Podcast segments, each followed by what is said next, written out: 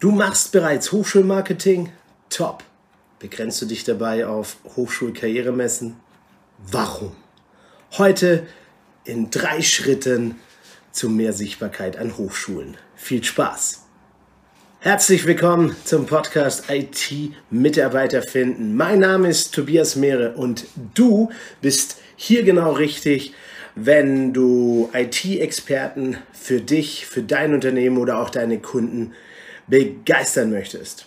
Du bist im Recruiting, in der Personalvermittlung, Personalberatung oder im Personalmarketing, sogar vielleicht mit Fokus auf Active Sourcing tätig, dann ist dieser Podcast höchstwahrscheinlich eine gute Informationsquelle und eine Top-Anlaufstelle für dich.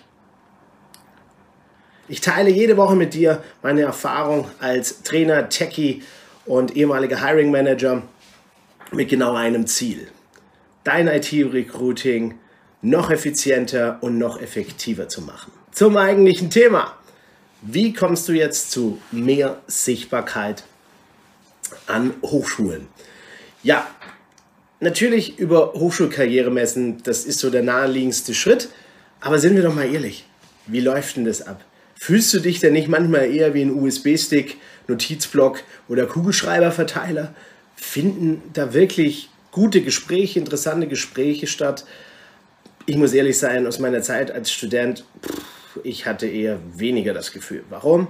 Meistens läuft es doch so ab, du hast irgendwie zwischen Vorlesung A und Vorlesung B zwei, drei Stunden Zeit, wo du dann einen vorlesungsfreien Block hast, dann darfst du da hingehen, dann greifst du ein paar Dinge ab, so blöd das klingt, und dann verschwindest du endlich wieder.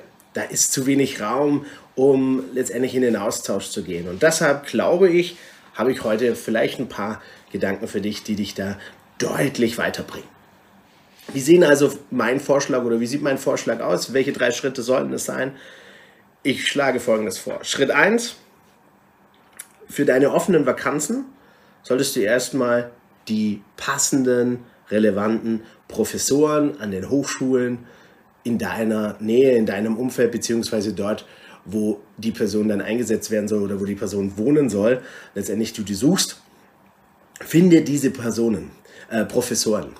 Weil wenn du die kennst, dann kannst du im zweiten Schritt nämlich Kontakt mit denen aufnehmen. So, wie könnte das vielleicht aussehen? Beispielsweise, du suchst jetzt ähm, Java-Softwareentwickler, dann würde ich mal nach Professoren suchen, die irgendwie in den Fachgebieten Informatik, Software Engineering, ähm, Wirtschaftsinformatik, vielleicht unterwegs sind, die dort Vorlesungen geben, die heißen dann oft irgendwie Softwaretechnik 1, 2, 3 oder Software Engineering 1, 2, 3 oder Grundlagenprogrammierung und ähm, Software Engineering Praktikum.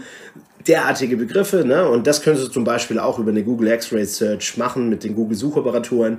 Und dann hast du eigentlich ratzfatz eine Zielprofessorenliste. So, wenn du diese Liste hast, nimmst du Kontakt mit diesen Professoren auf. Weil, soweit ich das erlebt habe, sind Professoren auch immer begeistert, wenn sie in ihrer Vorlesung Praxisbeiträge platzieren können. Zum Beispiel zu eurem Entwicklungsprozess in eurem Entwicklungsteam. Ne? Geh mal auf dein Entwicklungsteam zu und frag die mal, ob die da nicht Lust dran, äh, dazu hätten, mal in so einen Vortrag reinzugehen. Glaub mir, wirkt absolut Wunder. Du hast ein viel besseres Format. Die Studierenden, die da sind, die vor Ort sind in der Vorlesung, die haben in der Regel auch Bock und Interesse daran. Und ich habe es tatsächlich so erlebt, dass die Studierenden dann auch Fragen stellen.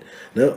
zum Prozess, zu den Entwicklungen, zu den Einstellungskriterien. Also relativ schnell geht es dann darum, ja, wie kann man denn bei euch arbeiten? Und ich kann es dir aus eigener Erfahrung sagen, ich habe eigentlich binnen zwei Jahren über diesen Kanal ganz smooth, ganz smart mit zwei, drei Vorträgen im Jahr letzten Endes habe ich fast äh, die Hälfte meines Teams dann rekrutiert und ich hatte dann einen kontinuierlichen Strom an Studierenden. Ich war bekannt, beziehungsweise das Unternehmen war dann bekannt über meine Aktivitäten.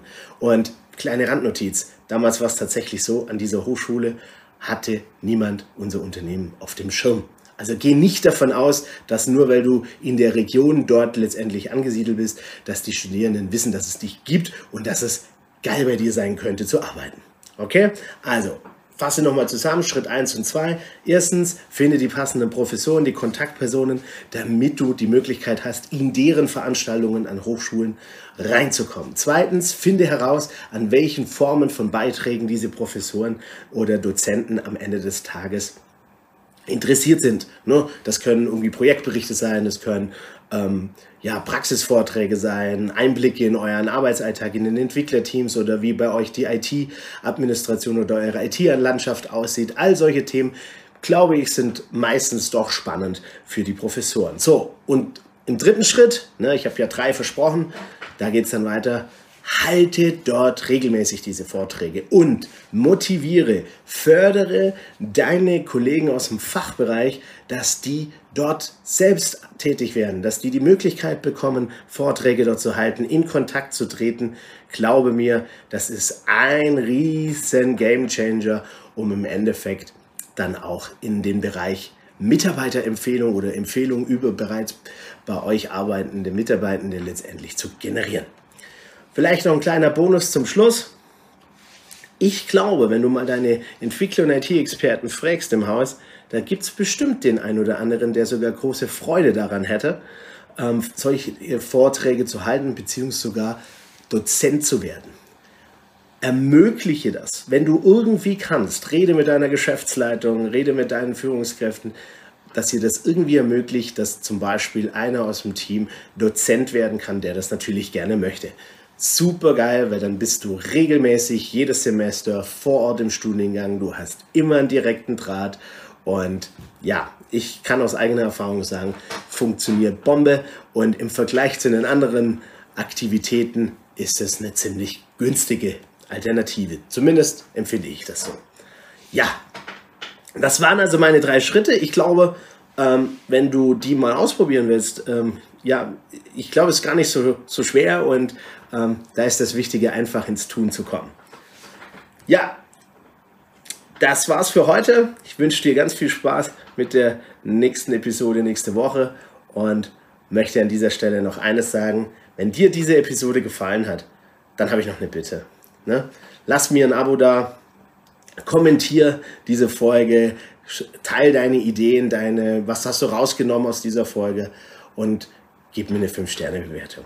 Das hilft mir, diese, dieses Podcast-Format weiter voranzutreiben, dass mehr Leute auch dieses Podcast-Format ähm, entdecken können und, und für sich nutzen können. Und ja, empfehle den Podcast doch einfach weiter. Du hast doch bestimmt in deinem Netzwerk auch Leute, die vielleicht von dieser Folge und dem ganzen Podcast hier profitieren können. Du weißt ja, Sharing is Caring. Ja, und ganz wichtig, geh in die Umsetzung. Nicht nur zuhören, machen. Probier es aus, mach deine eigenen Erfahrungen, weil das bringt dich tatsächlich am Ende richtig weiter. Ja, so das war's. Ich wünsche dir eine grandiose Woche und freue mich dann, wenn du nächste Woche wieder dabei bist. Bis dahin, Servus, dein Tobi.